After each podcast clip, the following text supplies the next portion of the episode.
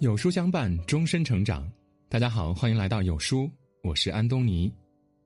今天我们要分享的是南京水库事件之后，老祖宗这四句话你一定要知道。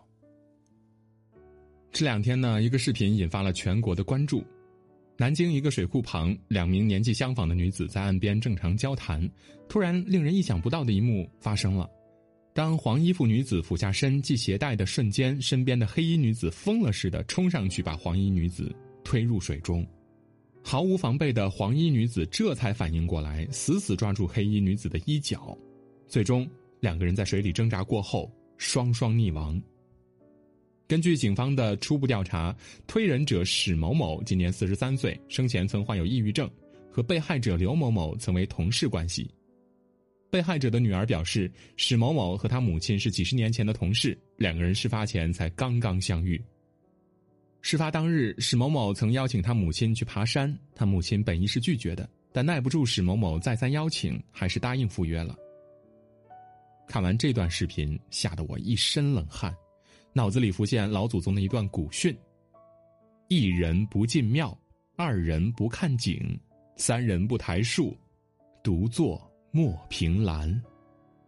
回味一下，真的是至理名言。你有没有发现，每次看古装剧，只要主角一旦进入破败的寺庙，大概率就会遇到歹徒和强盗。后来了解了一下历史，才知道其中的原因。古时候呢，治安条件很差，导致土匪强盗横生。厉害一点的土匪就占山为王。规模小一点的便会选择栖身于那些破败的庙宇里。古人云：“一人不进庙”，说的是一个人的时候呢，要多多留神，别把自己置于危险境地。别以为自己往日无怨、近日无仇的就可以安然无恙，因为你永远也不知道危险会在哪一时刻降临。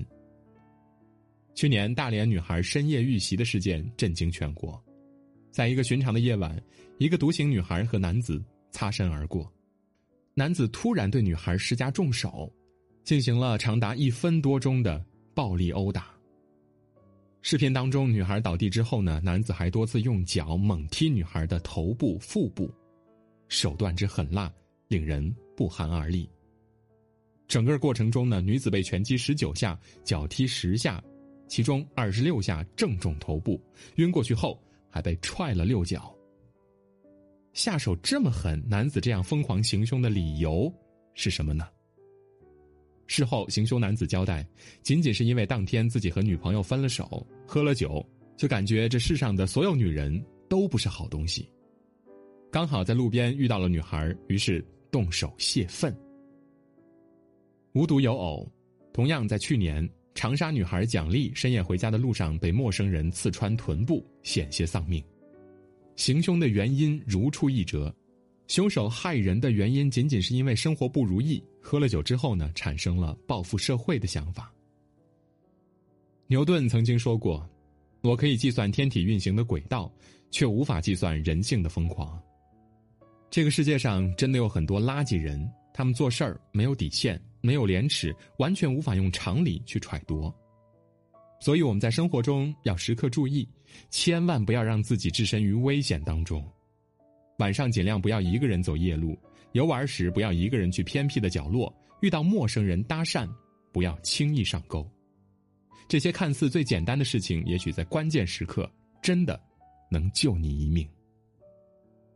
那所谓的“二人不看景”，就是说要留意，不要给别人谋害自己的机会。这世上。有两种东西无法直视，一个是太阳，一个是人心。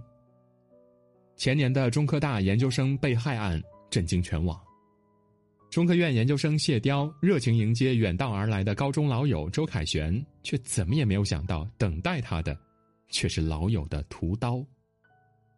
在饭桌上，谢雕低头点菜时，周凯旋掏出准备好的水果刀，猛地向谢雕刺去，谢雕瞪大双眼。不敢相信眼前的一幕。知道周凯旋的杀人动机之后，我更是不寒而栗。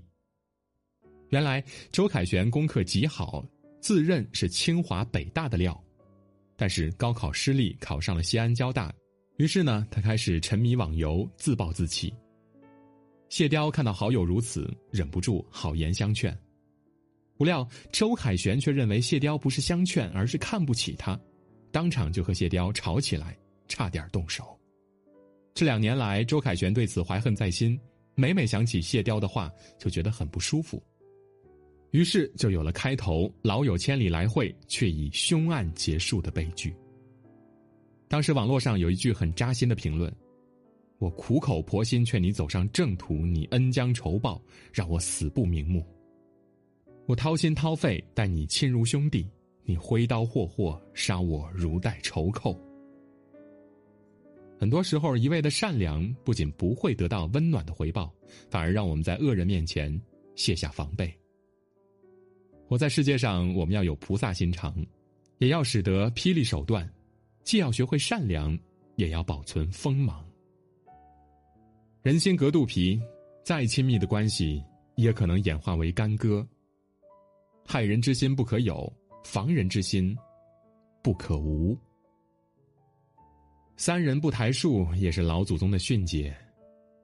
古时候有三个人一起抬树，中间、前后处各一人，前后两人承受压力的多寡，往往取决于。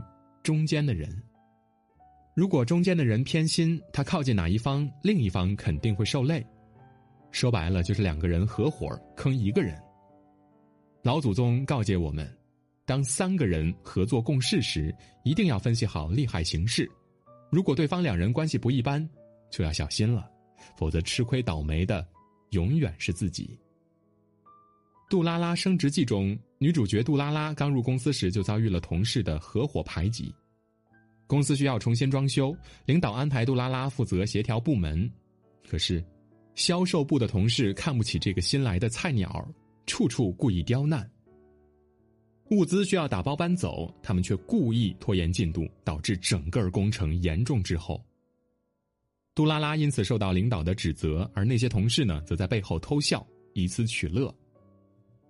也许你的身边，甚至你本人也在经历《杜拉拉升职记》里的场景，但是有句话呢说得好：人永远不要在烂事儿上纠缠。生活中难免会遇到烂人，碰到烂事儿，他们就像狗皮膏药一样，你越认真，他们缠得越紧。不要想着拯救谁，也不要试图改变谁。我们能拯救的只有自己，能改变的也只有自己。遇到烂人。躲得远远的，不要妄想和他们抬起一棵树。老祖宗教给我们的保命法则最后一条呢是：独坐莫凭栏。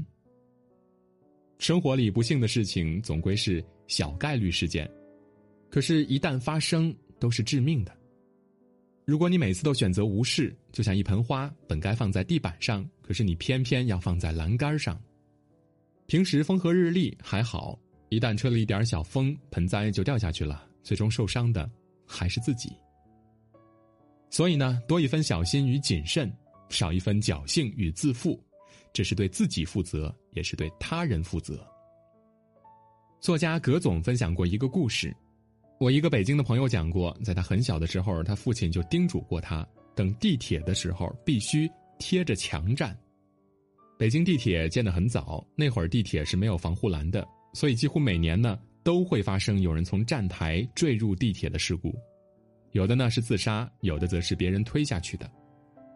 爸爸说，地铁站里边你不知道有什么人，有神经病呢，有喝多了呢，还有诚心给社会添乱的呢，你不知道，不知道呢就得让着，别给人机会，贴着墙站最安全。这位父亲的叮嘱虽然严厉，却充满了智慧。就像古人所言：“君子不立于危墙之下。”说到底，对人对事儿不要心怀侥幸。你改变不了烂事的结局，更改变不了烂人的品格，那就让自己保持安全距离。请记住，世事难料，人心难测，务必处处留心，时时在意。